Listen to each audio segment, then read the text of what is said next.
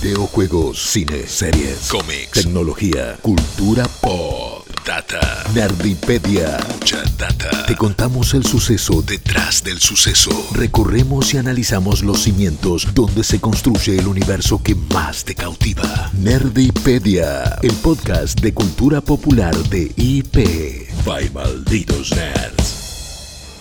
Hola, hola, bienvenidos a un nuevo episodio de Nerdipedia, el podcast que habla del pasado, el presente y el futuro de la cultura nerd. Hoy nos encontramos aquí para recorrer, hacer un cierre del año, un balance del año, recorrer los mejores Sí. momentos que nos dejó el 2022. Mi nombre es Jess Roth, estoy acompañada del señor Ragonic Buenas, ¿cómo están? y la señorita Ana Manson. Buenas, todo muy bien. ¿Y ustedes? ¿Cómo están, chicos? Bien, eh, acá contentos de que por fin termina el año, podríamos decir.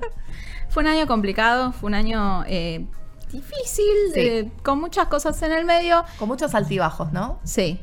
Eh, cada cual tendrá su propio balance que nos lo pueden comentar, pero bueno, vamos a estar analizando más el lado de la cultura pop, de la cultura del entretenimiento, básicamente, que tuvo un año particular afectado claramente por la pandemia, eh, después de dos años en esta situación. O sea, pensemos que, bueno, las cosas no se hacen de un día para el otro, generalmente llevan varios años de producción, entonces estamos sintiendo capaz esos efectos de esos de ese 2020 completamente parado en el que era muy difícil trabajar y producir cosas y ahora es que vemos demoras, retrasos, cosas con una calidad que un poco está trastabillando, eh, hay unos tropezones por ahí a causa de la situación que bueno, se vivió mundialmente y afectó a todos. Em, tengo también, o sea, esperamos que de este episodio se puedan llevar unas recomendaciones, eh, tanto de películas, de series, de anime, de cómics, de bandas, de videojuegos, de eh, momentos que buscar en YouTube también, ¿por Sí, qué no? Hay absolutamente de todo. Hicimos como una curaduría de los momentos más destacados, por lo menos para nosotros, de lo que fue 2022 o de lo que fue en cuanto a cultura popular, porque de repente elegimos momentos también como con, cierta objetividad, diciendo, bueno, esto de repente no es lo mío, pero realmente fue muy, muy eh, destacado, fue un fenómeno cultural, entonces lo vamos a incluir. Y eh, hay absolutamente de todo, como decías vos, Jess, y creo que se van a poder llevar un buen listado de, aunque sea momentos para repasar y decir, ah, mira qué loco que fue este año, al final no estuvo tan, tan aburrido como yo creía. Sí. Pero bueno, tenemos mucho para hablar, así que vamos a empezar. Recordando que teníamos un año tranquilo, estábamos todos en la playita, patas para arriba, tomando algo rico, una birrita, refrescándonos y Xbox un día decidió violencia, levantarse, decir elijo violencia y nos cacheteó diciendo que estaba que había propuesto, se estaba postulando, todavía no está cerrando, eh, cerrado este acuerdo, eh, comprar Activision Blizzard, un estudio independiente más grande que existe en este momento, porque aún es independiente, todavía no está cerrada la venta como dijimos, por una cifra ridícula que hasta el día de hoy no me cabe en la cabeza de 68.7 mil millones de dólares. O sea, toda la plata del deal más grande que hay en entretenimiento. Es una Sí, locura. un delirio. Es un delirio que, bueno, siendo Microsoft, obviamente sabemos que tenemos la, que tienen la plata, la espalda económica para hacer eso, pero realmente Phil Spencer salió y tiró la, la billetera y dijo, quiero juegos, básicamente. Sí, es más, para que sea una idea, es más de lo que Disney pagó por Fox, es más de lo que Penguin pagó por Salamandra con toda la franquicia Harry Potter. O sea, es, es- realmente es un delirio. Aparte, un delirio. mismo Microsoft cuando compró Bethesda en 2020, si no me equivoco, había sido algo así como 10 millo- millones de Sí, dólares. fue muchísimo. y ya parecía un montón lo Sí. que habían gastado y ahora es como ridículo. Es que era el deal, eh, cuando compró Max era el deal más caro en ese momento en la industria de videojuegos y fue ampliamente superado. Quizás, este. quizás me resuena un poco lo que pasó eh, hace muy poco también, fue uno de los grandes momentos del 2022, así que ya lo, lo podemos nombrar, de lo que pasó con Elon Musk y la compra de Twitter, eh, que también fue una cosa así desorbitante, fue casi un capricho. Y fue 44 mil millones, chicos. 44.5, si mal no recuerdo, eh, mil millones de dólares. O sea, el de Xbox es más Todavía grande más. todavía. Todavía y por más. muchísima plata, porque yo veo algunos que redondean a 69 mil millones de dólares. Y hay unos millones en el medio entre 68.7 y 69. O sea, es muchísima plata de verdad.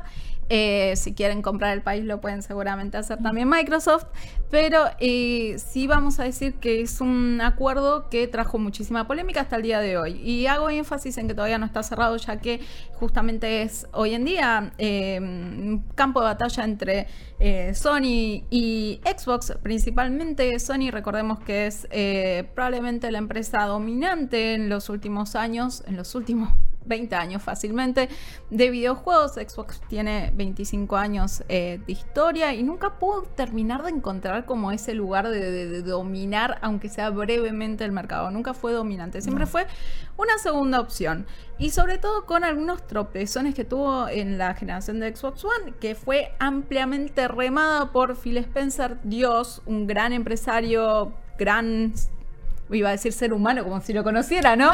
Yo te quiero, Phil Spencer. Sí, tiene pinta de ser un tipazo. Yo, yo, lo adoro a Phil Spencer, pero es un hombre de negocios. Claro. Entonces, eh, vamos a decir que Xbox no tiene juegos hoy en día que sean caballito de batalla y que te hagan uh, voy a comprar una Xbox eh, Series X, una Xbox Series S. Si la compras es más por preferencia de otros temas, mm, generalmente por Game Pass, que estuvieron muchísimos años en la generación actual construyendo, no fortaleciendo este sistema de suscripción más que una IP. Y cuando parecía que capaz había algo ahí que iba a funcionar con Halo Infinite, la verdad es que el furor duró una semana el año pasado y después todos nos olvidamos. Entonces todavía no está dando pie con bola, como dijo antes Raba, adquirió en el 2020 a Cenimax con todo el catálogo de eso significa el de Scrolls, Fallout, el próximo, ahora todavía no tenemos la fecha, pero es a principio de año va a, va a salir Starfield. Pero, ¿qué es lo que está sucediendo? La discusión principal con Activision es el tema de Call of Duty. Call of Duty es la franquicia que más vende todos los años de forma indiscutida. Todos quieren pegarse tiritos por ahí. No hay nada más popular, no hay nada que levante más guita que Call of Duty. Call of Duty es un juego que tiene una comunidad súper amplia y la comunidad más fuerte en realidad en PlayStation encima, para colmo. Entonces, eh, es una. Eh, hay muchísima plata de por medio, hay mucho show de por medio. Y en los últimos meses se vienen tirando de forma no disimulada por medios de comunicados por The Verge. O sea, todo el tiempo le están pasando como papelitos a este medio. Eh, peleándose Jim Ryan de PlayStation con Phil Spencer de Xbox. Ahora entró a la batalla Brad Smith, que es el vicepresidente, el presidente de Xbox. En realidad, eh, que es un abogado. Así que toda su cháchara es muy de abogado diciendo. Eh, estamos muy seguros de que este deal se va a cerrar. Pero tenemos a la Comisión de Intercambio de los Estados Unidos, a la Comisión de, la Unión Europea y también a una comisión del Reino Unido de eh, intercambios y negocios, todos en este mismo momento, desde diciembre, fines de noviembre, cuestionando palpablemente eh, este deal y eh, con el eh, FTC, o sea, la Comisión de Intercambio Federal de los Estados Unidos, directamente demandando a Xbox, tratando de bloquear este deal que todos lo veíamos como bastante seguro. Y ahora probablemente salga, probablemente salga, pero ¿cuál es la importancia de esta cháchara que se está dando, esta peleita que se está dando entre Phil Spencer y Jim Ryan? Es que Phil Spencer dijo, Call of Duty va a estar en PlayStation por muchísimos años, fue una oferta generosa. Jim Ryan salió a decir, no, en realidad no, fue una oferta inaceptable la que me hiciste.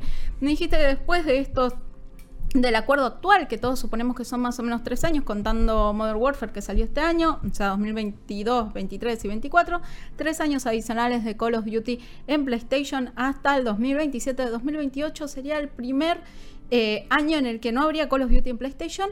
Y dijo, esto es inaceptable. No puede suceder esto. Esto no es competencia eh, justa, por así decirlo. Claro, lean. Y ahí es que empezaron a... Pimponear. A hacerse así entre los dos, a pegarse pataditas entre los dos. Eh, porque también mientras más show hagan, obviamente estas comisiones dicen, espera un minuto. A ver, vamos a leer y vamos a fijarnos un poco así, más y ahí sí empezaron a salir las quejas, las investigaciones en más profundidad y también Xbox empezó a ceder. Hace unos días, hace creo que fue el 11 de diciembre, se confirmó, no, el 22 de diciembre se confirmó que hay un acuerdo entre Nintendo y Xbox para tener eh, Call of Duty por 10 años en, eh, las consolas que existan de Nintendo. Y Xbox salió a decir, yo estoy dispuesto a proponerle lo mismo a PlayStation, a cualquier otra plataforma que quiera, pero sobre todo a PlayStation, guiño, guiño. Eh, PlayStation no dijo nada, PlayStation directamente se está haciendo como el no te escucho, pero Xbox salió a decir que abardearon bastante a PlayStation, diciendo PlayStation se hace más grande mientras más chiquitos seamos nosotros. Eh, hemos demostrado en muchísimas ocasiones que no vamos, o sea, estamos dispuestos, abiertos a tener Call of Duty más allá de los 10 años, por toda la cantidad de años que quiera PlayStation si llegamos a un buen acuerdo. La realidad es que los próximos tres juegos de Bethesda son exclusivos de Xbox. Entonces, eso no sirve de buen antecedente tampoco. Entonces, está todo ahí, cada cual tiene sus apuestas todo está en el aire, cada cual está saliendo con un comunicado que muchas veces afirman algo mientras por otro lado hacen otra cosa. Son todos negocios, es muy apasionante, estamos en un año de grandes adquisiciones, o sea, Crash Bandicoot es parte de Activision, la mascota de PlayStation ahora pasa a ser de Xbox, es muy gracioso eso y por 6 mil millones, 6.3 mil millones de dólares, el mismo mes, el 31 de enero, eh, Banshee fue comprado por PlayStation, que ese deal sí está cerrado eh, cerró a mitad de año. Destiny, el juego favorito de Phil Spencer, pasó a ser propiedad de PlayStation. Pero PlayStation, y esto es muy interesante porque puede eh, a lo que es el futuro en estos negocios, lo que hizo PlayStation es que dijo, todos los juegos de Banshee van a salir en todas las plataformas, sin acuerdo. El mismo día, todo va a ser igual, van a ser un estudio independiente. Yo me voy a beneficiar de su conocimiento en cuanto a los juegos de live service y obviamente a recibir ganancias porque ese es un estudio mío. Pero estaban abiertas todas sus propiedades a todas las plataformas sin ninguna condición en el medio. Y uno quiere pensar que capaz quieren ir para ese lado y empujar, bulinear a Xbox hasta que Xbox agarra. Es el mismo acuerdo con Call of Duty. Activision es mucho más que Call of Duty, pero es realmente la franquicia que más la levanta. Recordemos, y esto es rapidísimo, rapidísimo, que este año también se cumplieron los 25 años de Final Fantasy VII, 25 años de Final Fantasy, 20 años de Kingdom Hearts, todo esto con Square Enix que vendió toda la parte occidental, o sea, Marvel's Avengers, Tomb Raider, eh, Thief, eh, Deus Ex, todo eso fue vendido a Embracer, que también compró hace poco los derechos de El Seno de los Anillos se desprendió de todo su ramo occidental, excepto los, que, los estudios que hacen eh, Life is Strange, eh, justamente viniendo de años de pérdidas y años en los que no le terminaba redituando en dinero. Eh, la devolución, o sea, no había un retorno de la inversión como ellos esperaban de una propiedad como Guardianes de la Galaxia. Eh, básicamente, a pesar de que le fue muy bien en la crítica y tuvo muy buenas ventas. Y se están focalizando más en la rama de Final Fantasy Dragon Quest, que es un poco peligroso porque te estás quedando con menos IPs al mismo tiempo. Pero al mismo tiempo son las propiedades que le está realmente dando dinero. Entonces estamos en un momento, yo siempre digo, para ver cuáles son los próximos movimientos en la industria de los videojuegos, está buenísimo ver eh, Lear Game Industries BIS, o sea, básicamente eh, los cierres de balance, las noticias de estos movimientos, eh, porque te da justamente todas las pistas de cómo se va a desarrollar el próximo año en cuanto a propiedades de videojuegos. En lo que es el cine pasó algo parecido, está pasando algo parecido que tiene que ver con también, como vos decías, todo se va movilizando, todos este, van, van comprando y vendiendo IPs, eh, recuperando estas ganancias que de repente no les estaban, estas inversiones millonarias, multimillonarias, mil millonarias que habían hecho y no les estaban reportando ganancias. Es el caso de Warner, por ejemplo, que ATT lo había comprado en 2018 y ahora se lo vende a lo que es eh, Discovery. Discovery compra por 43 mil millones eh, la marca de Warner Media y absorbe otros 43 mil millones en deuda. O sea que en realidad es como el doble más o menos la, inversión. Eh, pero bueno, la, hacen esta gran fusión también con un gran anuncio público, porque todas estas batallas lo que tienen es que son muy mediáticas también, ¿no? Eh, intervienen como todos estos entes de regulación, las leyes de monopolio, qué sé yo, pero también hay mucho de la opinión pública que influye de repente o mete presión o hacen lobby para que, em, nada, para, para, para, mover hilos ahí, para que... Mejor, em, lograr mejores condiciones, por así decirlo. Exactamente, para tener condiciones un poco más favorables.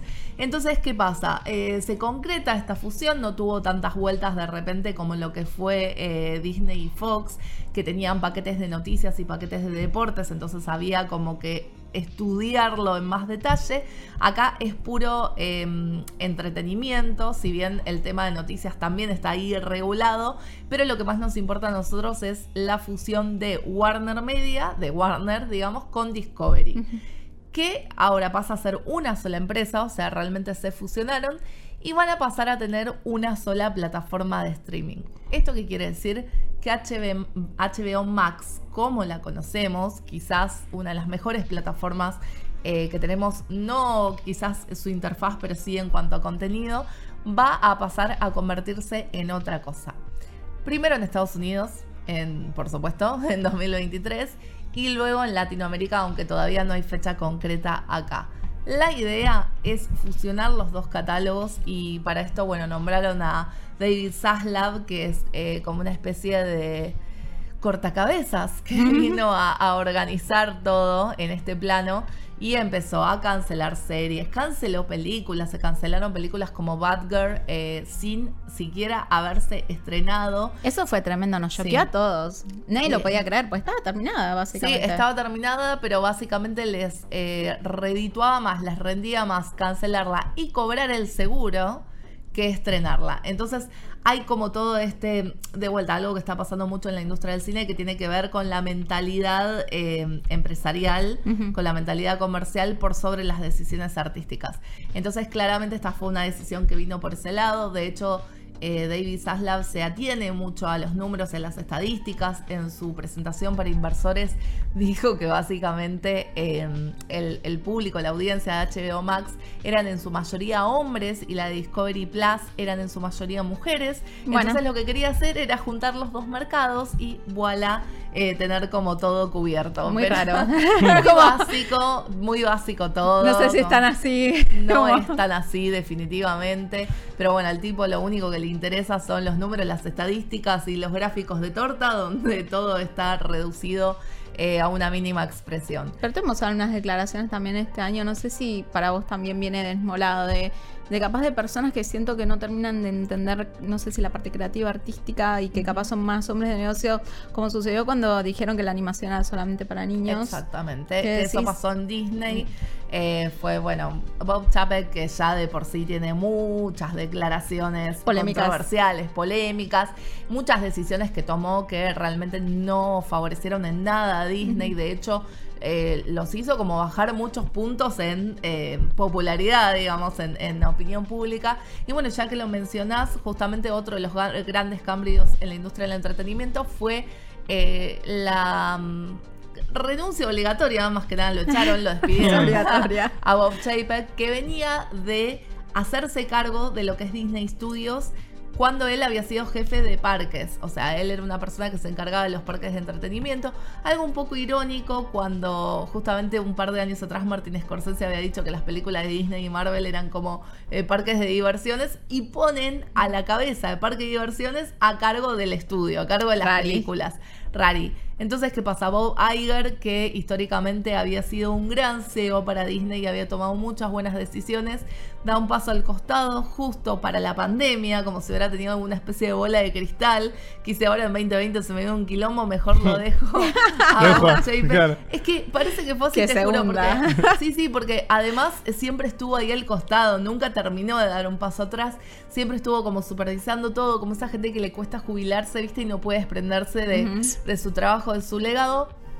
Y oh casualidad, pasan dos años, termina todo este tema de la pandemia. Bob Chapek nunca termina de establecerse ni con sus jefes eh, ni con el público, toma una mala decisión tras otra.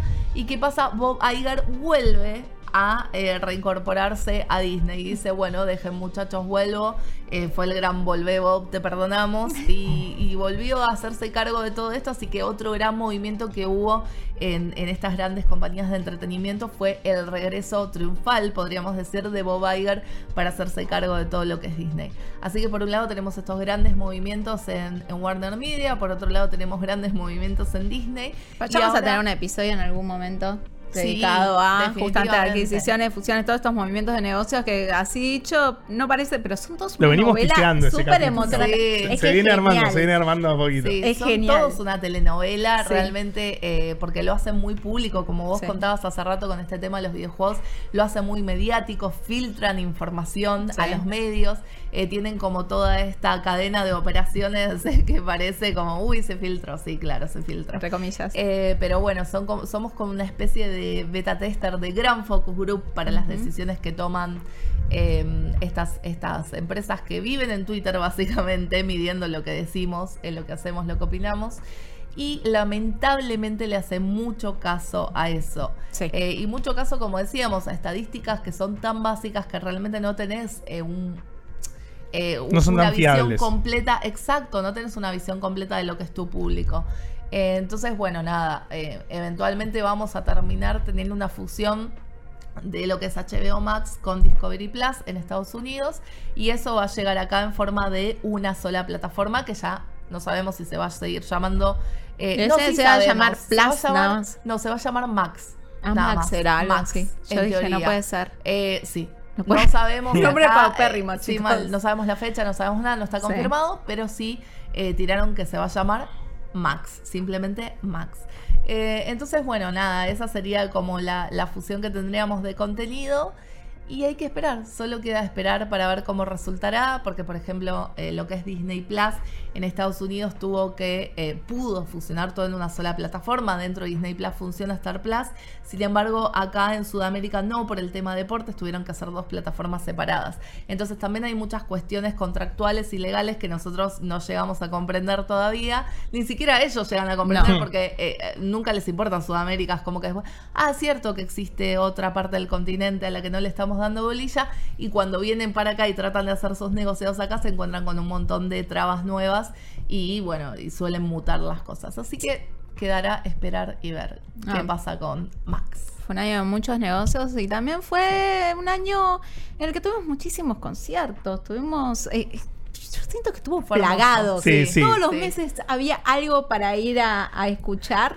Sí. Eh, y tuvimos eh, capaz el, mm, se podría decir, el honor de tener una última performance de Foo Fighters con, con banda completa antes de que, bueno, pasaran cosas. Sí, sí, sí, sí. Tuvimos un, un concierto de Foo Fighters el 20 de marzo. Fue increíble. eh, que fue increíble, yo soy muy fanático de Foo Fighters y es un, fue un recital que ya de por sí era completamente emotivo, Sí. o sea, el show estaba armado para que eh, empezaba y David Grohl salía medio emocionado, llorando, reencontrándose con su público después de la pandemia y empezaba a tocar Times Like This, que es un tema que dice esto, ¿no? En tiempos como este, cuando tenés que aprender a amar de vuelta. Sí. Una Eh, versión acústica preciosa. una versión acústica preciosa que, que, bueno, que al final entra toda la batería, entran todos los instrumentos y, y arranca el- el- la euforia que significa Foo Fighters en vivo, que para quienes no lo pudieron ver, ojalá que, no, no sé si seguirá la banda, pero es realmente es una experiencia que, que es única. Es única ir a ver a Foo Fighters y te genera eso. Y gran parte de, de- de esa, de esa autenticidad, de lo único que era, era Taylor Hawkins, justamente, que era el baterista de la banda, un baterista muy particular, un baterista que, que ocupaba el lugar de quizás quien era el mejor baterista en, en- en su momento, que era Dave Grohl, Sí. con Nirvana. Era muy difícil eh, respetar su mando. Un, un Foo Fighters que en sus primeros discos eh, tuvieron que. Dave Grohl tuvo que regrabar las baterías de los otros bateristas porque no les gustaba cómo tocaban y él sentía que lo hacía mejor. Hasta que encuentra a Taylor Hawkins y él empieza a hacer las baterías. Foo Fighters, quizás el último bastión, digamos, de ese rock noventero, una banda que, que resignificaba lo que era el rock masivo, los recitales, que mantenía en alto ese nombre, la musicalidad dentro del rock. Era una banda que representaba mucho eh, y eso se, se notó, digamos, Sí. cuando el 25 de marzo, cinco días después de que toquen acá en Argentina, Taylor Hawkins murió. Eh, las causas todavía no están del todo claras. eh, tenía el corazón muy grande, fue un infarto. No se sabe si fue eh, sobredosis de, de drogas medicadas. Dicen que no fueron drogas de otro estilo. Pero inmediatamente cuando murió, después de- del recital que dio en Argentina, que fue tan, tan icónico, empezaron a caer todas las, nada, todos los mensajes de todos los músicos del mundo, ¿no? Eh, músicos icónicos, John Paul Jones de Led Zeppelin, todos los músicos de Red Hot Chili Peppers, Pearl Jam, eh, músicos de, de otros rubros. Eh, la verdad que era una persona súper querida y cuando una persona es tan influyente, tan categórica en lo que hace y es tan reconocida y querida, es irreemplazable. Eh, por más que haya otro baterista que sea técnicamente igual, por más que otro baterista logre lo mismo a nivel música, realmente el corazón que tenía él era, era irreemplazable. Así que fue uno de los momentos del año, es un momento re triste, nos pusimos en, en un modo muy, muy triste, pero creo que no solo es un momento del año por lo emotivo y por lo significado y por lo que es Taylor Hawkins, que para mí es una de mis grandes referencias en la vida, más allá de la música, sino que también fue algo muy, muy categórico para, para Argentina. O sea, Sí, el último recital de Foo Fighters fue acá. Fue acá y fue una fiesta, realmente fue una fiesta. De hecho, todo esto que vos comentás, esta relación entre Dave Grohl y Taylor Hawkins, se transparentaba ahí en el escenario. O sea, fue hermoso, eh, fue como, eran dos amigos contándonos, dejándonos ver su intimidad, como contándonos cómo se llevaban. Eh, eh, tuvimos el momento del cuadro, un artista que había pintado un cuadro en vivo de, de Dave Grohl que lo llevó a través del público y que llegó hasta el escenario y que Dave dijo, esto lo, voy a eh, vas a colgar vos, Taylor, en tu living. O sea, fue una cosa hermosa, realmente fue una fiesta, como dice Raba, fue algo que te, que- una experiencia que si te gustan los recitales, ojalá puedas vivir el día de mañana un recital de Foo Fighters, aunque ya no será lo mismo. Eh, pero bueno, sí, la banda todavía, si bien hizo tributos, estos tributos se, se Sí. hicieron uno en Londres y uno en Los Ángeles, eh, fueron espectaculares con un montón de artistas invitados que no solo respetaban mucho a Taylor Hawkins como artista, sino que eran amigos, o sea, todos, eh, todos destacaban eso, ¿viste? Como eh, Taylor Hawkins era mi gran amigo y bueno, hicieron eh, este estos dos conciertos a beneficio y para recordar al cantante. Pero todavía no hubo como un anuncio oficial de la banda de qué van a hacer. Y la verdad es que, nada, estamos todos ahí como esperando y, y respetando la decisión de Dave Grohl y el tiempo que se quiera tomar porque realmente fue algo tremendo. Que ya venía regolpeado también por Y- otras muertes de Sí. otros amigos muy cercanos a él. O Ni sea, la verdad nadie lo puede culpar. O sea, que se tome todo el tiempo que necesita. Es muy difícil. Sí. Sí, y aparte a nivel, a nivel eh, referencia a Foo Fighters como banda, eh, yo, yo lo fui a ver tres veces. Y lo que tenía era que, que no terminaban de ser una banda de estadio siendo una banda de estadio. Sí. Digamos, mientras que todos usan los in-ears y escuchan perfecto lo que, lo que están tonando, Dave Grohl y Taylor Hawkins no usaban nada y se miraban entre ellos para entenderse, tomaban la cerveza ahí tranquilos. Era, era como muy. Tenían esa relación de amistad que vos ves cuando vas a ver una banda under al barrio y están los dos tocando. Entonces, creo que eso es, es algo. Total. Es algo que no se va a recuperar nunca. Sí, y además dejaban la vida en el escenario, en el, en el último River, creo que fue de, de Foo Fighters, hubo una tormenta eléctrica. Muy recordado. impresionante, Sí, y Dave Grohl saliendo a tocar a la pasarela como si nada, o sea, el tipo se podía electrocutar y no le importaba nada. Bueno, me voy a morir arriba de un escenario, era.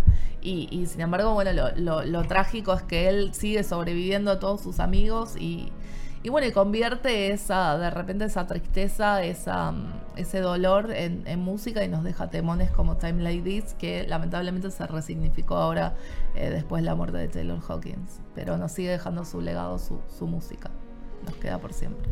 Pero bueno, también fue un año de regresos y regresó la Comic Con, que también tuvo novedades. Por ejemplo, uno de mis personajes favoritos de toda la vida, que es Daredevil con Charlie Cox. Así que fue mi highlight de la. Comic Con. Sí, gracias, gracias por traer este recuerdo tan feliz para compensar un poquito, Jess. eh, porque la verdad que sí, definitivamente fue el highlight de la Comic Con el anuncio del el regreso de Daredevil con Born Again, que va a ser una serie eh, larguísima, va a ser una serie de muchos episodios en su primera temporada que se va a tomar 11 meses de producción, que es un montón. Eh, para que tengan de referencia, dos, tres meses ya es mucho, entonces 11 meses de producción es realmente dedicarle muchísimo a esta serie para que sea lo que los fans pidieron, lo que los fans vienen esperando desde hace mucho, desde que se canceló eh, Daredevil tras su tercera temporada. Daredevil es una serie que había estrenado en 2015 en Netflix y que... Bueno, eh, sufrió con todas estas, eh, justamente con estas fusiones, eh, con lo de Disney y Fox, con Disney sacando su plataforma y Netflix diciendo yo no te voy a promocionar un show que eventualmente eh, vos vas a terminar incluyendo en tu universo cinematográfico. Entonces hubo como todas unas movidas ahí. Pero sobrevivió gracias a los fans. Por- o sea, obviamente es un producto increíble, pero lo que voy es que yo capaz nunca vi esa defensa tan. Estábamos todos con el cuchillo en la boca, Es que tipo, sí. no me cambies a Charlie Fox, Fox, eh, no me cambies a Vincent D'Onofrio, o sea, D'Onofrio, eh, son todos excelentes en su papel y fue tanta la presión que terminaron Sí. confirmados. Y también eh, con la campaña Save Daredevil, eh, pero también gracias a que ellos se guardaron por estos papeles. Dijeron, este papel es, es el que más amé en mi vida. O sea, Charlie Cox directamente no aceptó roles en ninguna otra producción durante años. De hecho, se fue a hacer Cosita. teatro con, con Tom Hiddleston, se fue a hacer Betrayal a, a Broadway. Y así fue como de alguna manera fue entrando también en el, en el MCU. Eh, y bueno, y- Kevin Feige terminó tomando la gran decisión de rescatar Daredevil. Pero ¿qué pasa? Hay un paréntesis muy grande acá que tiene que ver con eh, la calidad de una serie que era la más adulta de, de Marvel. eh, que era una serie violenta, que era una serie cruda, una serie de- de- casi noir de, de detectives y que eh, todos los fans tenemos como el miedo, viste, de que Disney la eh, Disney- infantilice. Sí. Claro, exactamente. Sin embargo, sin embargo, eh, acá hay algo muy positivo, que es que justamente Disney, después de dos años, eh, vence este, como este contrato. Vieron que si no se renuevan cada dos años los derechos, terminan pasando a su eh, propietario original, digamos, que en este caso es Marvel, que lo tiene Disney. Entonces se vencen los derechos en Netflix y Disney que hace compra esas series, compra esas cuatro series, son más de cuatro en realidad, Daredevil, Iron Fist, Defender, Jessica Jones, Punisher, etcétera y Luke Cage. Compra esas series, ese paquete y lo mete en Disney Plus. Y para hacer esto, como justamente eran algunas series tan adultas, sube la calificación. eh, ya no es de repente Disney, deja de ser ATP. Disney deja de ser ATP y empiezan a poner calificaciones de más 16 y más 18 como filtros parentales para que las familias puedan regular qué pueden y qué no pueden ver sus hijos. Ese fue un gran cambio, o sea, fue toda una transformación en lo que es la imagen de marca de Disney Plus solo por esta serie, o sea, así de grande fue la presión de los fans. Porque sabemos que las otras vienen en el paquete agregadas, pero en realidad la que importa es Daredevil. Sí. Eh, entonces ahora en la San Diego Comic Con en su regreso anuncian finalmente que Daredevil se va a hacer y que va a tener este nivel de producción tan alto y que podemos tener esperanzas a que sea un más 16 o un más 18 y que mantenga como el mismo nivel.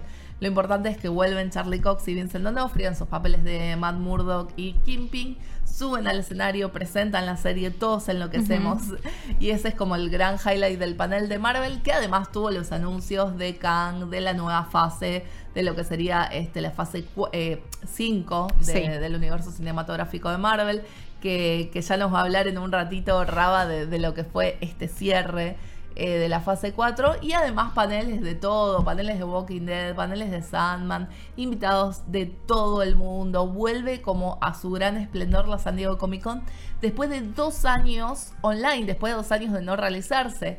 Eh, y de transmitirse también, de transmitirse a todo el mundo. Un poco lo que vuelve para atrás es la cuestión de se transmite el vivo, vuelve el secretismo del Jolache, que es donde se dan todos estos trailers exclusivos para los asistentes que están presentes nada más, y vuelve básicamente como si no hubiera pasado nada a la total normalidad eh, después de dos años. Entonces es un gran regreso, sobre todo porque se pensó que el formato moría. O sea, durante esos dos años todos los, todos los estudios retiraron sus anuncios de San Diego Comic Con. Eh, las ediciones online fueron totalmente olvidables, dejaron muchísimo que desear. En la primera hubo algunos anuncios de, de Disney que por lo menos le siguió dando su apoyo, eh, bueno, y de Fox en ese momento, pero ya en la segunda no hubo nada interesante. O sea, realmente la edición online de 2021 de San Diego Comic Con fue como un gran interrogante. Entonces ahora, y sobre todo que las, los estudios habían hecho sus propios eventos online, como que todos decíamos, bueno, ¿qué va a pasar con San Diego Comic Con? Se va a esfumar, todos ahora van a hacer sus propios eventos. Y no, a pesar de que tanto Warner como Disney, como Netflix y como un montón de productoras tuvieron sus propios eventos online, San Diego Comic Con volvió en todo su esplendor durante cuatro días en julio, como era en los viejos tiempos. Así que bueno, podemos seguir teniendo nuestra convención ahí, la, la más popular de todas. No está por en Cine TV esa parte más de cómics. Hubo, hubieron las mismas preguntas que nosotros en videojuegos con la E3, Sí. pero Y uno que tuvo un sigue final feliz y el el otro no. viene, claro. la E3 Tremendo. murió. Sí, sí, sí, la E3 directamente. murió, pero el año que viene por ahí revive. Es como, Pero por es otros como- organizadores, que esperemos que no. Claro. a sus profesionales como, como hizo Sí, la. ESA. Pero bueno, Fue un año también en el que dijimos fue un poquito más lento capaz en videojuegos, pero los primeros meses fueron una bomba. Fueron una bomba, fueron una bomba total. Yo elegí para hablar más de lo de la parte AAA, digamos, dos exponentes grandes de lo que fue el año, o por lo menos dos exponentes que eh, en redes, en comunidades, como que se movieron más. El primero es el juego del año eh, de, de los Game Awards, que es el Ring que es este juego completamente esperado hace tiempo, que es un juego ya atípico, no solo porque era de Front Software, que es un estudio que en los últimos 10 años creció una barbaridad, incluso uno de los géneros eh, más exitosos de los últimos tiempos es el Souls-like, sino que eh, el lore, la narrativa, el world building estaba hecho por George Martin, el creador de Game of Thrones. Entonces, el, que no el que no saca... El que no saca los libros nunca más. Pero se eh, dedica a escribir todo el lore de, de un videojuego. Ring, esto sí. Eh, pero sí, sí, sí. Era un juego que ya estaba muy llamativo. La vara estaba altísima y cumplió y superó la vara. Realmente el Den Ring fue un, fue un fenómeno total. Por meses no se habló de otro juego en internet. En gran parte, yo creo que lo que mejora Elden Ring es llevar el Souls-like, que es un juego muy de nicho, quizás para ciertas personas, y hacerlo un poco más accesible a, la gente, digamos, darle más variedad para jugar, eh, relacionado con el mundo abierto. Y eso es un poco lo que generó que, tanta gente lo esté jugando y que, que, termine siendo el fenómeno que fue, ¿no? Más allá de que técnicamente es un juegazo, la dirección artística, todo, todo lo que está pulido el juego, me parece que está bueno remarcarlo como fenómeno y, lo que termina siendo que sea uno de los momentos del año del, 2022. Se convirtió en el juego más vendido del publisher Bandai Namco, de hecho, que es es un publisher enorme. Es enorme, es eh, gigantesco. Eh, así que no es poca cosa. Y sobre todo cuando es justamente como vos decías, un juego de que se entiende de nicho, pero este juego no es de nicho. O sea, es como que viene con lo que es Bloodborne, Sekiro, todos estos juegos Dark Souls que se percibían de esa forma. Y este cambia un poco el paradigma. Y lo vuelve más mainstream, vamos a decir. Lo vuelve completamente mainstream. Y para mí, mi mayor temor con el Ring y mi mayor tema es que también hubo muchísima discusión al principio como siempre cuando se habla de un juego de Souls, con eh, hacer más accesible un juego. ¿no? Que God lo mostró con sus opciones, no solamente para personas que tienen capacidades diferentes, sino para todo el mundo. O sea, si mi abuela, mi madre, mi hermana quiere jugar el juego como se le pare, como le parece, que para esa persona es un desafío, que esto es completamente subjetivo, lo pueden hacer. Entonces es un poco lo que se pedía de eh, un juego de From Software, que tuvieran una, mayor flexibilidad. Vos lo querés jugar como viene siendo, lo puedes hacer, pero que otras personas también puedan acceder de mayor eh, de mayor de más más simpáticamente vamos a decir no salía la palabra eh, creo que el de Ring un poco lo logró se volvió súper mega masivo. Y hay como un sector que sigue diciendo, es de nicho, no es para todos, no es para todos. Y yo creo que este juego demostró que es para todos realmente. Eh, y es un mayor logro. Y no me gustaría que capaz en un futuro, porque Elden Ring toma. Elden Ring es Breath of the Wild hecho Dark Souls. Sí. O sea, Breath of the Wild es un juego que cambió la industria. Hay un montón de juegos que son Breath of the Wild. Y Breath of the Wild es Skyrim. Y así, y es The Witcher. Y esto agarra The Witcher. Agarra, o sea, siempre la industria se alimenta de un juego anterior. Em, entonces, es una mezcla bastante apasionante. No me gustaría que a futuro, y es mayor miedo, se queden como hay que hacer juegos difíciles porque ahora es lo que quiere la audiencia. Por eso, eh, dudo muchísimo que lo que quiera el, el grueso del público sea juegos cada vez más difíciles. Sí, sí, sí. Y además es una lectura medio pobre. Es una lectura medio pobre. Ojalá que no suceda eso. Estoy también en, esa vereda. Sí creo que algo que mencionaste que es súper destacable y por qué Elden Ring fue uno de los fenómenos del año fue que es un punto intermedio muy copado en la historia, me parece. O sea, es un juego que se nota mucho las influencias de Breath of the Wild, que es uno de los juegos más importantes de la generación pasada, pero a su vez es lo suficientemente reinnovador como para hacer la, influencia de los juegos que van a venir. Así que sin duda el Ring fue uno de los momentos del año. Y hablando de los momentos del año en videojuegos, vamos a pasar a hablar de una franquicia súper icónica que este año eh, eh, fue revuelo, digamos, tanto de manera positiva como negativa, que es Pokémon. Eh, la franquicia favorita de Ana acá. Sí. todos los Pokémon. Primero que es una franquicia que está súper eh, en auge ahora por todo el tema del anime. Se termina la historia de Ash, que salió campeón hace unos meses, igual que Messi. Igual que Messi.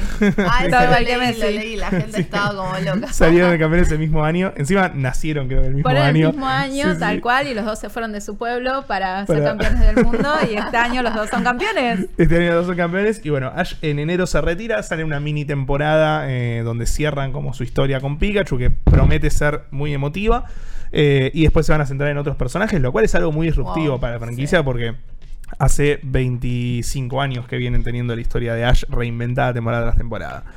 Pero sin embargo, la serie, esto está muy influenciado en lo que está pasando en videojuegos, porque siempre se basan en los videojuegos, y este año fue muy particular para Pokémon.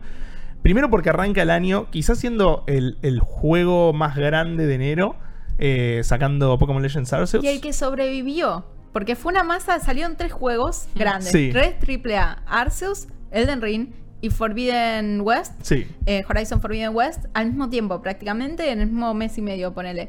Y Arceus fue el único que veías los números después del Elden Ring y seguía ahí, Seguía ahí, clavada arañando, garritas en el segundo puesto, como de acá no me van a sacar. Sí, sí, sí. Fue, fue el juego que, que la bancó. Y también lo tiene ganado porque creo que acá está la parte positiva de Pokémon en el año, que es la innovación. O sea, se le pedía hace mucho tiempo a Pokémon que, que- que cambie un poco, que deje de, de- de reutilizar la misma fórmula. Y Legends Arceus es algo que innova, es algo que te presenta una jugabilidad mucho más fluida, que no te requiere los combates turno a turno obligatoriamente. Entonces, fue algo que cambió mucho el paradigma de lo que iba a ser Pokémon en los próximos años. Y ahí creo que está el lado más positivo.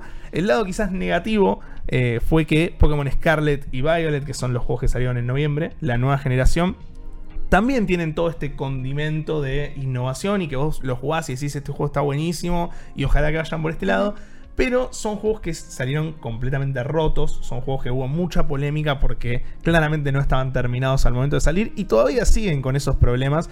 Entonces se generó todo el debate en redes de que es inadmisible que la IP que más factura en la historia de la humanidad no pueda eh, sacar un juego a tiempo, digamos, y no, no dedicarle los recursos necesarios. Más siendo la franquicia que más factura en el mundo. O sea, de entretenimiento Pokémon es increíble la plata que levanta. Entonces decís, eh, tenemos, tuvimos un Xenoblade que eh, aprovechó todas las posibilidades eh, técnicas de, la Switch. Entonces claramente no es una limitación de la consola. Es más una cuestión de Game Freak del publisher y capaz de eh, cómo se está manejando con Pokémon Company y el, el foco que le están poniendo. Para mí todos reclamos positivos y lleva un cambio. Sí, sí, sí, crítica constructiva y también es un poco entender esto, ¿no? Que no, no es un tema de que, de, de que no se puede hacer, sino que es un tema de que quizás yo entiendo de conformismo, de comodidad de Pokémon Company, de no mover fechas, de quedarse en la que están, de respetar los tiempos, porque también el negocio de Pokémon pasa mucho por el merchandising, los peluches y eso, y no quieren Claro. posponer porque ya tienen programado todo eso en los próximos años. Entonces, quizás eh, creo que el momento del año en cuanto a Pokémon es eso, la innovación, la parte buena de que se ve algo distinto. Por otro lado, ya se está tirando mucho de la cuerda con el tema, con el tema tiempos.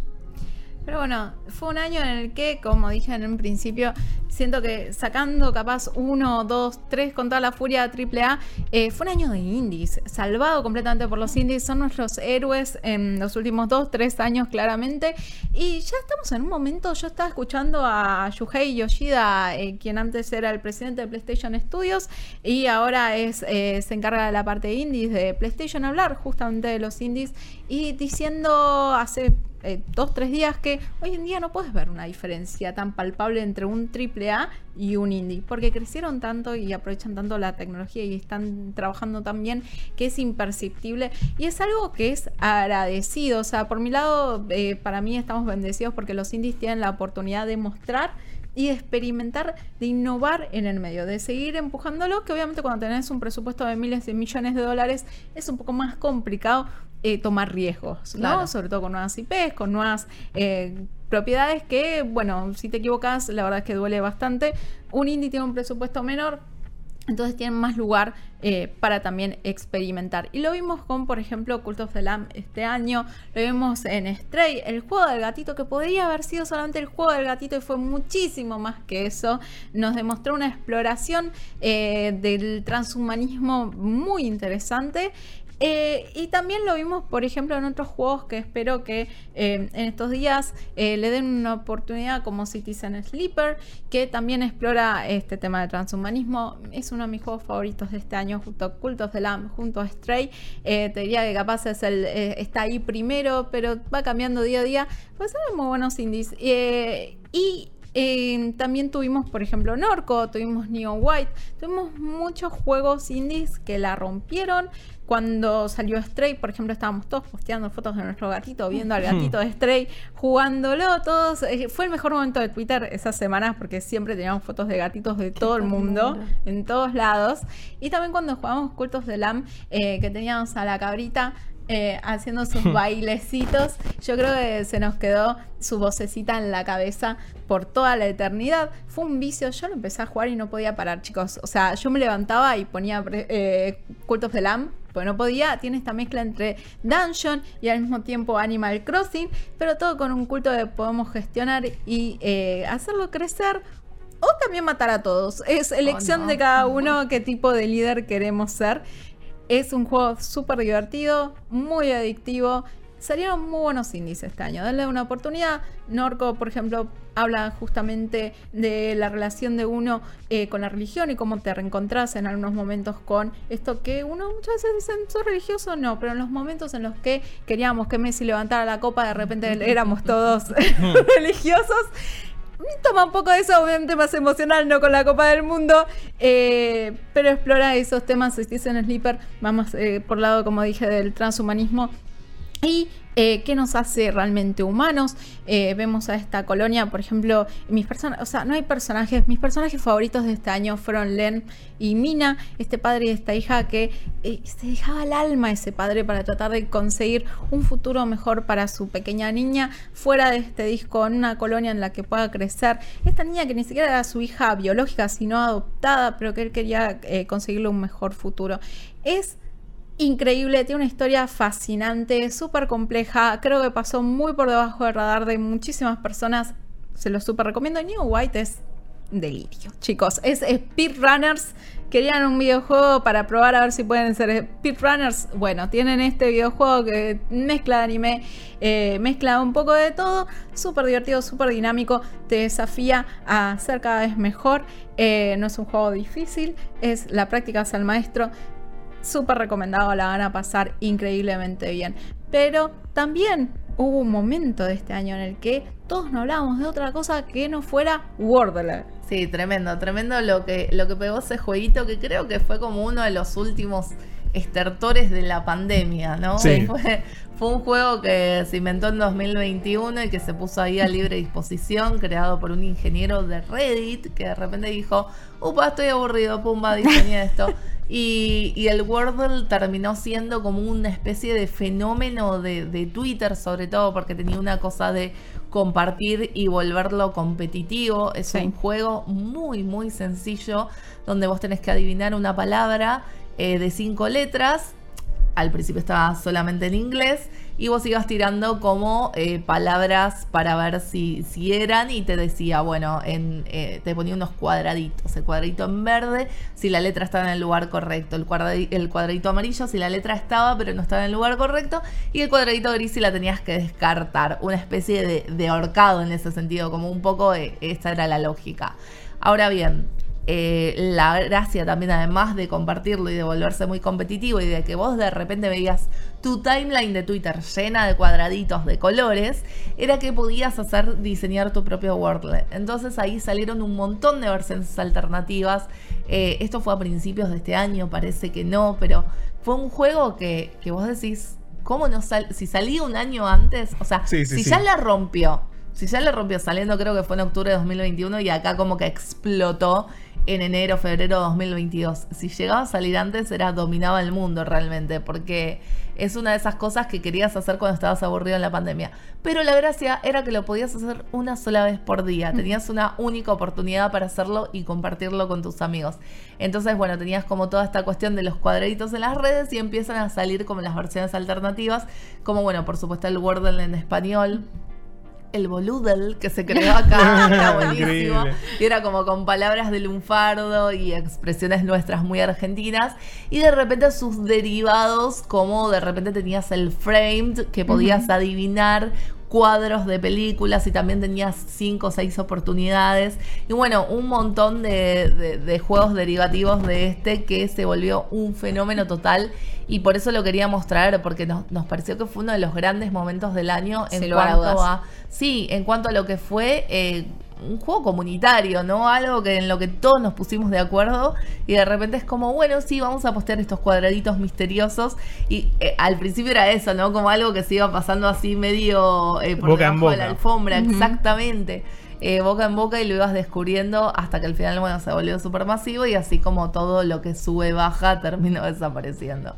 Eh, y creo que otro de los grandes momentos de Twitter, y esto también lo voy a nombrar medio por arriba, fue el lanzamiento de- del disco de Taylor Swift, de Midnight, Sí. donde la red se volvió absolutamente loca.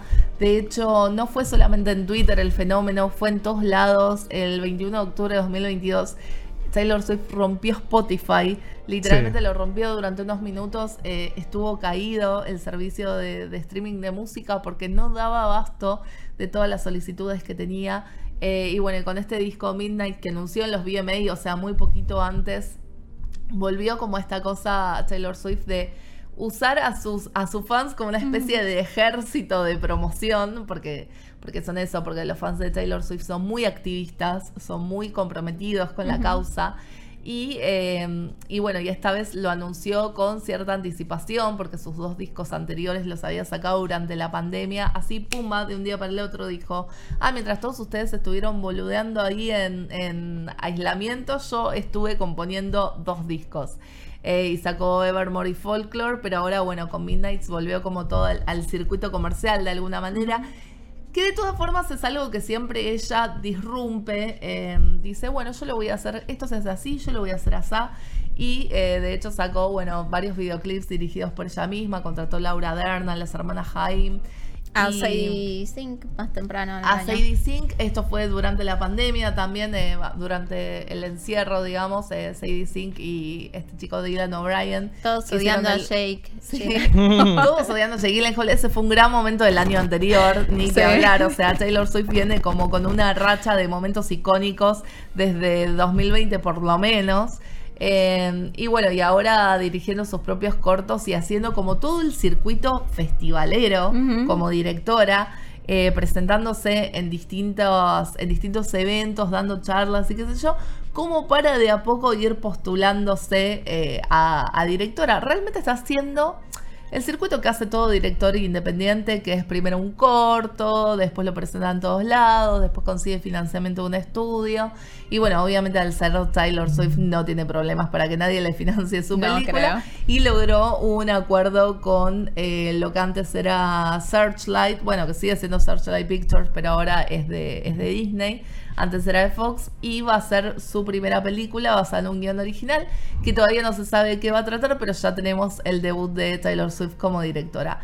Creo que ese fue otro de los grandes momentos del año, por lo menos en lo que fue una revolución eh, cultural eh, a nivel eh, de, de- de cierto estrato, digamos, pero como que a todos nos llegó, de alguna manera, a todos nos llegó, todos nos enteramos de que era el lanzamiento del disco de Taylor porque sus fans rompieron internet, eh, literalmente, lo rompieron.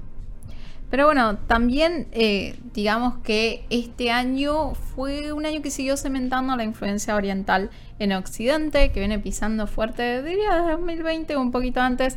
Yo como fanática del anime y todo lo japonés y todo lo coreano desde hace prácticamente desde que tengo 5 o 6 años estoy muy contenta con esta situación porque a todos les gusta ahora lo que a mí me gustó siempre. Así que somos todos una gran familia.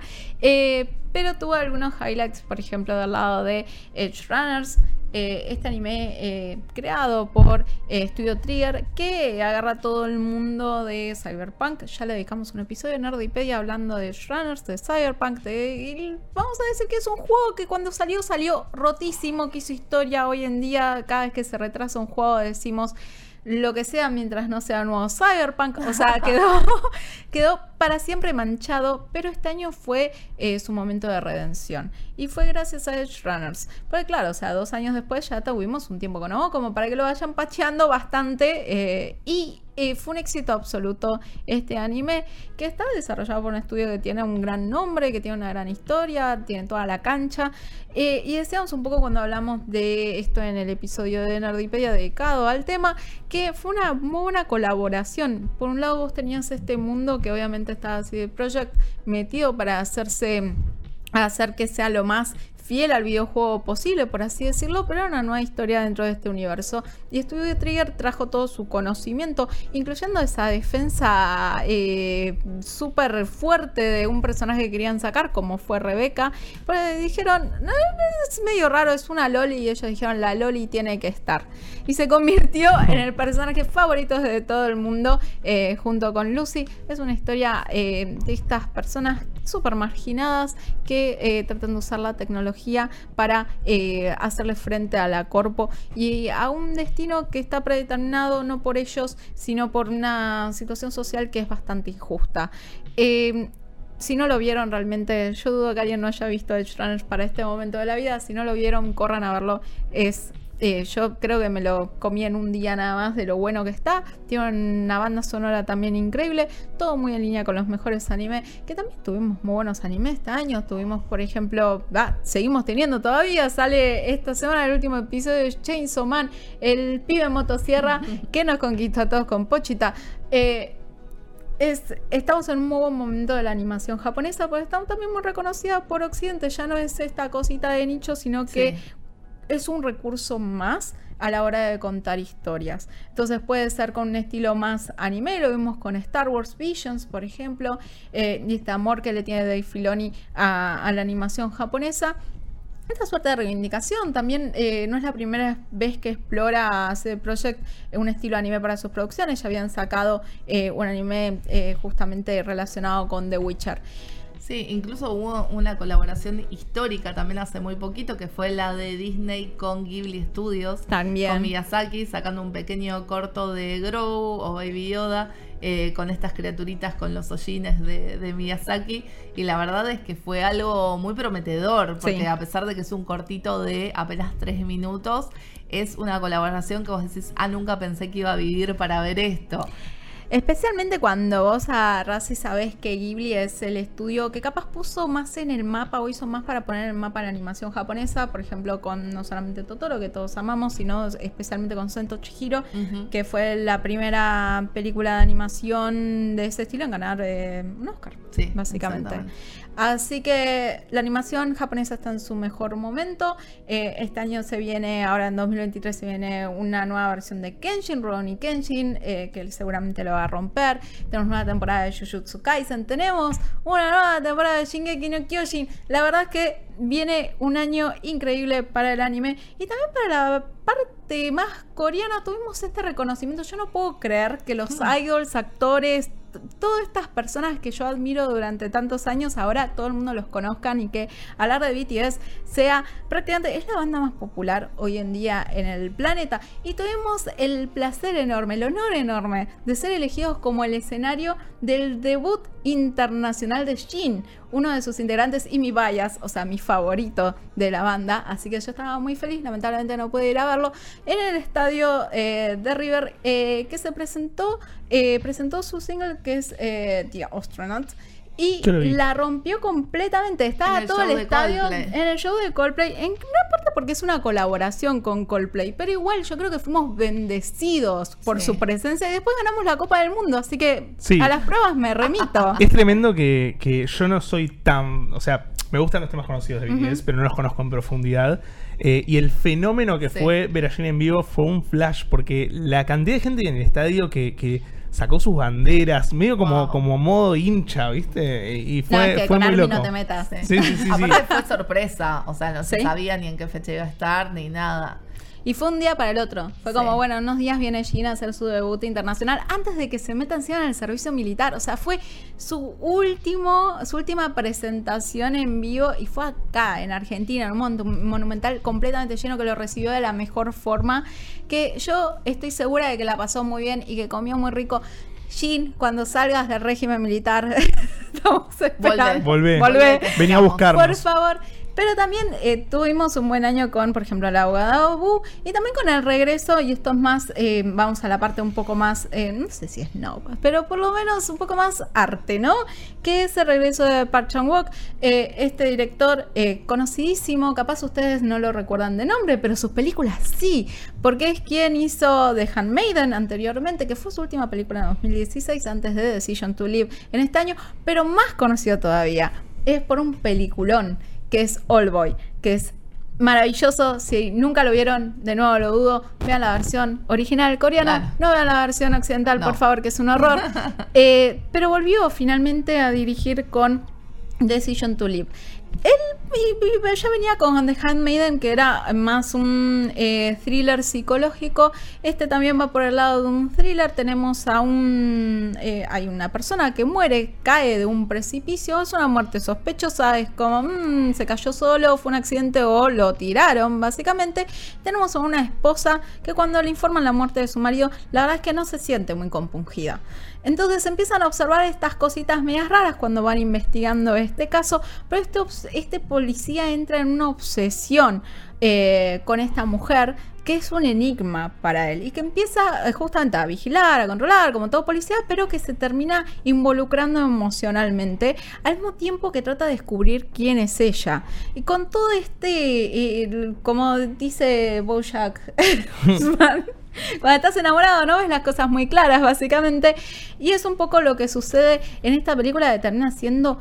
eh, pareciendo un sueño frenético, o sea, nunca estás muy seguro de qué es lo que está pasando, qué es la realidad y para dónde va a ir eh, realmente esta película.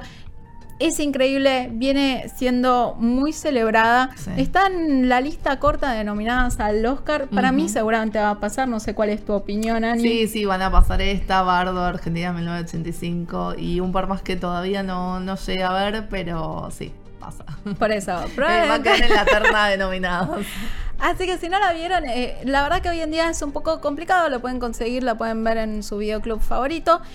Yo estoy segura de que cuando salga la lista definitiva de los Oscars va a estar eh, más ampliamente disponible. Sí, Así que esperen unos días más, como pasó con Drive My Car el año pasado, Sí, que al principio era muy difícil. Y... Claro, Drive My Car, bueno, de hecho la trajo muy para acá y lo que hicieron fue, que Movie es una plataforma de streaming que tiene como cine muy curado y lo que hicieron fue estrenarla brevemente en la sala de Leopoldo Lugones. Entonces, ojalá también pase con Decision to Live que tenga un, un lanzamiento un poquito más amplio. Ojalá. eh, que la podamos ver en pantalla grande antes de que llegue a streaming. Tal cual. Y tiene una Tanway que es increíble, es exquisita. O sea, el papel de ella espero que esté nominada como mejor actriz porque es increíble, maravillosa. Sí, y que se copen las distribuidoras, por favor, es lo único que nos falta. Y hablando de los Oscar, tuvimos un momento este año, este año fue, chicos, lo pueden creer, tuvimos un momento que fue el Slapgate, la famosa cachetada que le dio eh, Will Smith a Chris Rock sobre el escenario. Una entrega de los Oscar donde medio nos estábamos durmiendo. Eh, yo, yo había ido a pasarlo en una fiesta con colegas, entonces fue re loco porque estábamos todos los periodistas ahí juntos en el mismo lugar. Comiendo un Y sandwichito y de repente. Y de repente pasa lo que pasa, pasa el momento eh, cachetada de Will Smith. Y todos nos activamos como que dijimos, para, para, ¿qué acaba de pasar? Esta entrega se acaba de picar.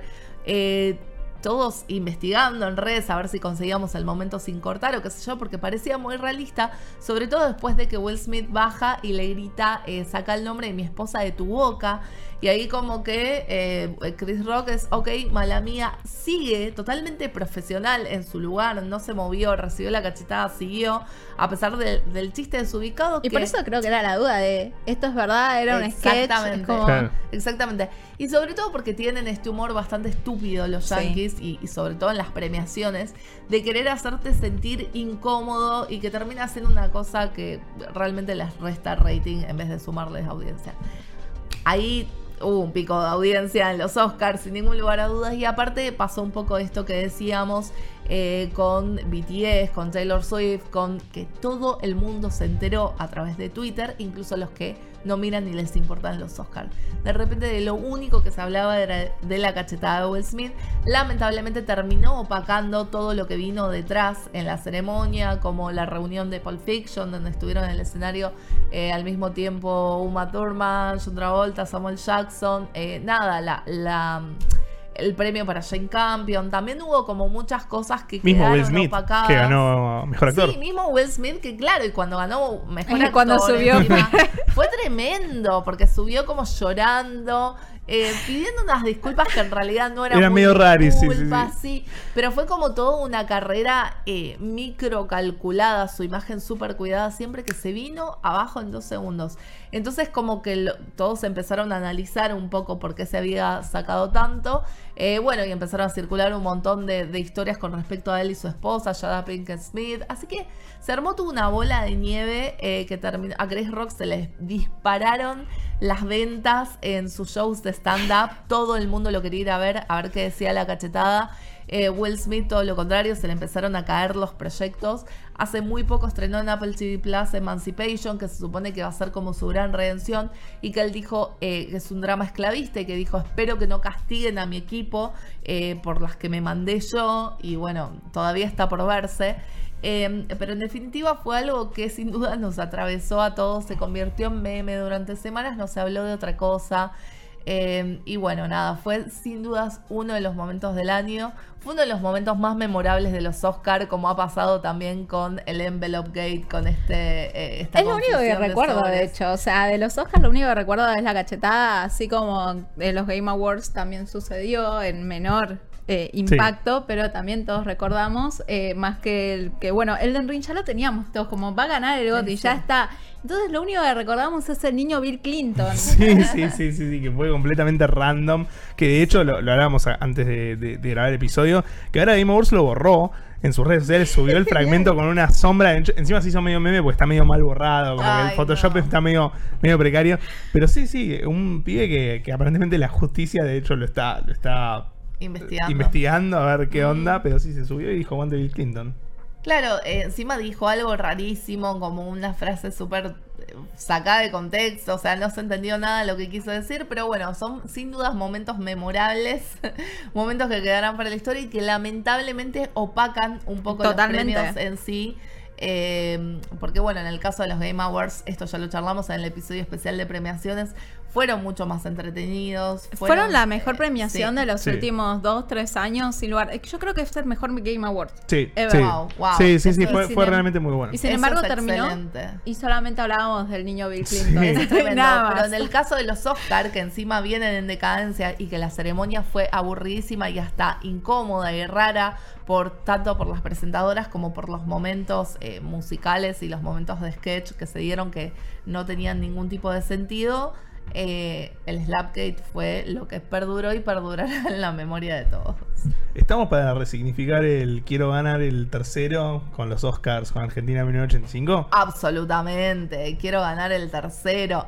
Eh, tenemos, eh, bueno, también entró en la shortlist a Mejor Película Internacional y tenemos la posibilidad de que entre en la categoría, o sea, como que todavía faltan dos instancias. Primero que entre en la categoría de Mejor Película Internacional y luego que Anulo Mufa ganemos nuestro tercer Oscar eh, a Mejor Película Internacional. El primero fue en 1986 por La Historia Oficial eh, de Luis Puenzo y el segundo fue en 2010 por El secreto de sus ojos de Campanella. Entonces ahora es como que justo el mismo año llevarnos eh, la copa y el Oscar sería Increíble. maravilloso. Increíble. Y yo les digo una cosa, a los Oscars les gusta la publicidad, la necesitan y le gusta esta cosa de que los titulares sean es la primera vez o las coincidencias o justo Argentina campeón del mundo sale Sí. y encima la película se llama Argentina 1985, entonces yo creo que tiene muchas chances, sobre todo porque los votantes se manejan así, se manejan por, por, por lobby, por lo que escucharon, por la película que llegaron a ver, que lamentablemente no siempre son todas, aunque su obligación no lo hacen. Y, Igual que con videojuegos. Sí. Bueno, va. Y creo que tienen muchísimas, pero muchísimas chances. De vuelta a Nulo Mufa. Messi nos trajo la copa y un Oscar. Sí, Esperemos, esperemos. Pero bueno, también tuvimos un cierre de una gran etapa que capaz también terminó un poquito. mm, Sí, sí, sí, Bajón, tuvo sus cosas, tuvo sus cosas. Creo que Sí. es un hecho que en los últimos ocho años, más o menos, Marvel marca un poco la agenda de la cultura pop. Es, Sí. es el fenómeno más grande del MCU de lo que hubo en el cine, por lo menos por choclero, en los últimos años. Y se encontró en una situación en estos últimos dos años que no había estado, que es cómo se sigue después de Endgame, digamos, cómo se sigue después de la fase 3. Bueno, en su momento, Kevin Feige, cuando había terminado Endgame, medio que había tirado la de, no, no, ya no nos vamos a manejar más por fases, esto va a ser otra cosa, esta es otra etapa. Bueno, a la fase 4, en crítica no le terminó de ir todo bien, eh, comercialmente en gran parte de sus películas sí, en algunas no. Pero resulta que dieron como medio un volantazo este año en la. San Diego Comic Con, como mencionamos. Salió Game y dijo: La fase 4 termina este año Ya está. eh, con la última película. Y anunciaron la fase 5 y la fase 6, que van a ser su, su plan hasta 2026. Pero medio como que decretaron cuál era el bisturí que cortaba la, la fase 4, que terminó en noviembre de este año con Black Panther Wakanda Forever. Sí. Así que creo que uno de los momentos del año es, en, como para marcar los momentos del año, es ese momento en el que Marvel dijo, che, no está funcionando tanto, cerremos acá la fase 4, anunciemos la 5 y la 6 para generar hype. eh, y, y cómo se concluyó eso. Sí. La fase 4 en general creo que tiene sus puntos altos y sus puntos WandaVision bajos. y nada. Tiene- Bueno, Loki también estuvo muy No, bien, pero WandaVision para mí está fue muy bien. increíble. Mí Shang-Chi está muy Sí, bien. La Shang-Chi estuvo. Hawkeye estuvo muy bien. Doctor Strange está A mí increíble. no me gustó Hawkeye. Doctor Pero sí creo que WandaVision fue un poco, fue diferente en tono. O sea, Sí. eso es lo que sí. destacó. Es como, se diferencia mucho del resto de las producciones de, de Marvel. Totalmente, y aparte nos tomó eh, por sorpresa, desprevenidos, y era una serie que homenajeaba la televisión en plena era del streaming, entonces de repente es como que dijimos, epa, ¿qué está haciendo Marvel acá? Es como muy revolucionario, está Sí. buenísimo, me intriga. Sí, y creo que lo, lo ma- lo más copado, digamos, que rescato de la fase 4 de Marvel es que terminaron de adaptar al cine lo que es su formato de venta de cómics. Digamos, antes las películas medio que, que coincidían con todos los formatos de cómics, ahora las películas son como ese cómic crossover que había Sí. antes, las series son como el formato semanal que se vende de cómics, los especiales son los one shots que sacan en, en- en- en las historietas. Así que creo que ahora se armaron como una estructura que, que le permite hacer lo que Marvel hace hace Totalmente. 100 años en el cine. Totalmente, refleja esa estructura, totalmente de acuerdo. Y bueno, lo que sí les pasó un poco es que antes eh, iban anunciando más sobre la marcha, ¿no? Digo, la fase 3 fue la primera que se anunció como, bueno, ahora vamos a empezar a hacer esto. Y ahora de repente tiraron toda la carne al asador, la fase 4 tiene muchísimos títulos. O sea, cierra este año, Sí. pero empieza el año pasado. Eh, tiene películas, series, especiales, de todo. Y la fase 5 y la fase 6, que bueno, que ya están totalmente delineadas y que seguramente van a tener algún retraso, alguna cosita, pero ya sabemos por lo menos lo que podemos esperar de acá a tres años. Sí. ¿Y más. ustedes creen que va a ser la nueva fase más Marvel siendo Marvel? Capaz este momento, o sea, me sorprendió, bueno, me sorprendió entre comillas, la crítica referencial en She-Hulk, por, por ejemplo, diciendo todas las películas de Marvel son lo mismo, tienen esto, esto, esto, esto, que directamente fue como Marvel riéndose de Marvel. Pero tenés como dije, WandaVision Sí. que tiene un tono Sí. completamente diferente, pero que, eh, que hay parada como única. Y tenés dentro de lo que es Disney, justamente Andor ahora con Star Wars, que también es completamente diferente a todo lo que venimos viendo de Star Wars y que está celebrado como lo mejor. Bueno, yo creo que algo así va a ser cuando salga Daredevil. Daredevil va Sí. a ser un producto que se separe de todo lo demás como Andor. Y para mí lo de She-Hulk fue más una respuesta a los haters que a Sí, Marvel sí. en sí mismo. O sea, más que Marvel Nah, burlándose Marvel de riéndose de sí misma, Sí, sí, de alguna manera sí, pero también diciendo como, mira, escucho y leo todo lo que decís. Sí, también creo que cuando Ma- Marvel saca la fase 4 y dice esto de ya no nos vamos a manejar por fase, medio como que yo creo que entendieron que podían hacer algo más slow burn, como que el gran evento que es el multiverso iba eventualmente a terminar en 2026 y lo querían ir armando a poco. Y creo que este año se dieron cuenta de que el hype no funciona así No, y de que claro. tienen que tener algo medio anunciado y medio así ya armado porque si no la gente no se, no se manijea. Y por eso también esto de salir a anunciar la fase 5, salir a anunciar las películas de los Avengers para 2026, darle un nombre a toda la saga. Estas Claro. tres fases son la saga del multiverso. Eh, creo que ese fue el momento del año para Marvel. Yo lo único que quiero es que hagan X-Men. O sea, Sí. Lo Sí. único que quiero es ver a mis queridos X-Men. Yo creo que es Es- post 2026, post Avengers. Es todo lo que quiero para ser feliz, X-Men, por favor. O sea, son los mejores. Que ahora vamos a tener la nueva serie animada, además, así que. Uy, sí. Que está Eh, ahí va a estar porque no sabemos por qué onda. tipo, no, basta, no me lo tires abajo. Pero para tener una nota alta, somos campeones del mundo. La verdad, eh, estamos muy contentos con eso. Como dijimos, eh, estuvimos desde toda esta nueva temporada alentando a la selección, Sí, le dedicamos un episodio especial de Nerdipedia, todo. anulando muchísima mufa. El momento 2022. Argentina campeón. Ninguna discusión, no cabe ninguna duda. Por eso es como nuestro gran cierre. eh, es este, es la escaloneta. Es eh, agradecerles de todo corazón por esta gran alegría que nos dieron, porque seguramente nos están viendo, nos están escuchando. Y si Obviamente no, que sí. Pásenles el podcast eh, para que sepan lo que significan para todos nosotros. Eh, y bueno, la verdad es que también un, un poco sentimos, o sea, nos sentimos todos responsables de esta victoria, eh, porque todos hicimos algo, ¿no? Como todos pusimos energías, todos hicimos cábalas, promesas. Muchísima energía positiva. Yo creo Sí. que por lo menos lo que se veía en redes era todos tirando para adelante y no tanto. Y cada vez que alguien criticaba algo, le caían todos encima como, como no, cállate, energías Sí. positivas, energías positivas. Así que entró Fue el hermoso. país en un mes de misticismo Total. muy extraño. Con pero- brujas incluidas. en el Con medio. brujas, eh, incluido muchas macumbas. Eh, y también con muchísima felicidad. Por suerte, esperamos que el 2023 tam- también nos traiga muchísima felicidad, muchísimas alegrías. Esperamos de corazón, desde aquí, creo que los tres eh, opinamos lo mismo, que todos tengan un mejor 2023, que se cumplan Por todos favor. sus proyectos, eh, que sean felices. Básicamente es lo que importa en esta vida. Eh, pero bueno, nosotros desde Nerdipedia nos despedimos por el día de hoy. Recuerden que nos pueden encontrar en eh, todos los miércoles al mediodía, minutos más, minutos menos, en twitch.tv barra malditos nerds. Pueden encontrar luego el episodio en Spotify y en sus plataformas eh, de podcast favoritas los jueves, generalmente por la tardecita. Y luego pueden ver este video también en las redes sociales de IP Noticias, en el YouTube de IP Noticias. Eh, a mí me pueden encontrar en todas las redes sociales como Jess Roth. ¿Dónde te pueden encontrar, Raba? En todas las redes como Rabonic. ¿Y a mí me encuentran en Instagram como arroba capitana Mardel y en Twitter como arroba capitana con doble N. Y nos pueden decir si están de acuerdo con nuestros momentos elegidos del año. y contarnos sus momentos elegidos del año. Dejen sus mensajes que nos encanta leerlos. Y nos encontramos la semana que viene en un nuevo Nerdipedia. Adiós. Adiós. Esto fue Nerdipedia, el podcast de cultura popular de IP con malditos nerds. Un nuevo capítulo la próxima semana. Te esperamos.